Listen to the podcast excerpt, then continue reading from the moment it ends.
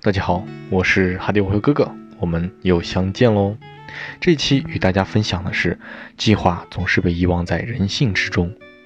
最近越来越发现喜欢上了一项球类运动——高尔夫。可能很多朋友首当其冲的认为这是一个有钱人才能玩的游戏。之所以有这样的标签，相信是因为在之前它是贵族们之间的一项娱乐运动，而这样的认知也被一直流传至今。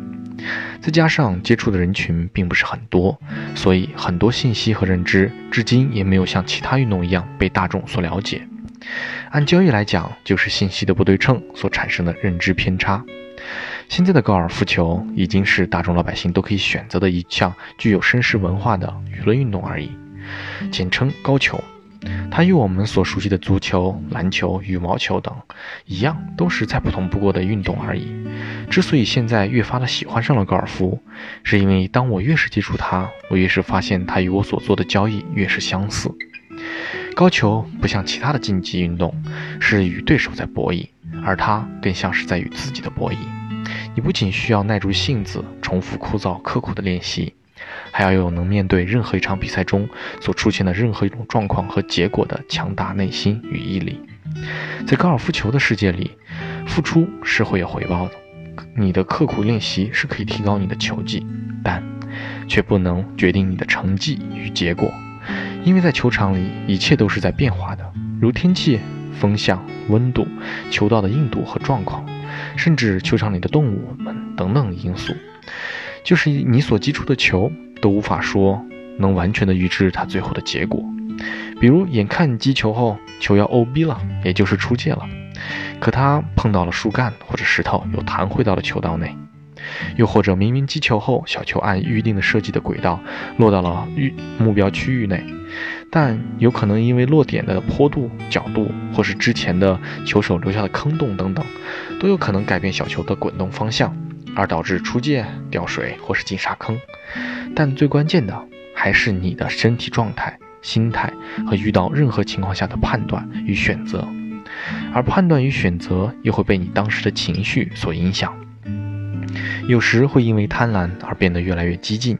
有时又会因为顾虑而导致你的击球动作变形，忘记了平时所付出的那么多的汗水与练习所总结出来的经验和姿势。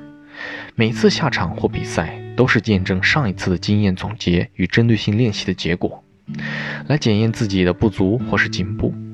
都是为了让自己能够打得越来越好，来实现自己的目标。最近几场球，我也收获颇丰，发现了很多自身的不足和技术上的短板。就在前几天，和几位前辈高手一起打球，为了增加学习和锻炼的机会。虽然成绩还比不上前辈们的水准，但是随便几句指点，还是让我受益良多的。就好比其中几次击球，因为比赛嘛，总是会有点好胜心，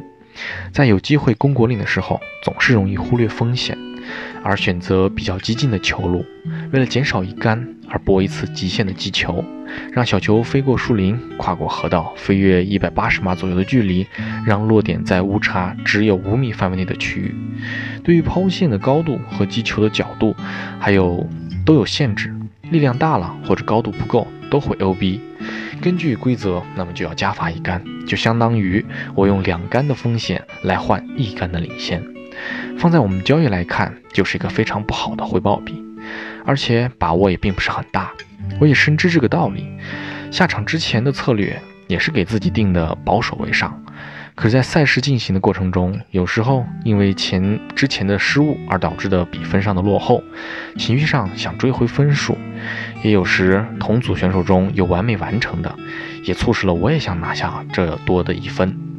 最后，欲望导致我决定激进，那么结果就是，因为之前的几次失误而导致了之后的激进的进攻，又因为激进的进攻又引发了更多的失误。打到最后，回想起来满是后悔，但又于事无补。发生了就是发生了，不可能再来一次。最后一位，最后一位球场的老手送给了我一个建议，就是下场多下场，了解你的不足，然后总结发现你的问题，有针对性的去练习，提升你的稳定性，然后继续下场验证，周而复始的积累经验，尊重你的经验做出的选择。最终都会向着你的目标越来越近的。是啊，道理都是相通的。做交易和打球都是要先充分了解自己的能力。打球要知道自己的身高、臂展、爆发力和身体柔韧性等；做交易要知道自己的资本、时间、精力和知识储备等等。但所有的发挥和选择都是要靠良好的心态和贯彻始终的执行力去传达和体现的。不要把宝贵的经验所设计出来的计划总是淹没在人性之中，被突如其来的愚蠢的情绪牵着鼻子走，让本该优秀成功的你。困于这小圈之内，无法一展宏图。醒醒吧，独立交易者！希望你早日成功。我也希望有生之年能参加一次高尔夫的职业巡回赛。好了，那么就不多说了，我要去练球了。自己的梦想只能靠自己去实现。那么，我们下期再见喽！我是哈迪哥哥。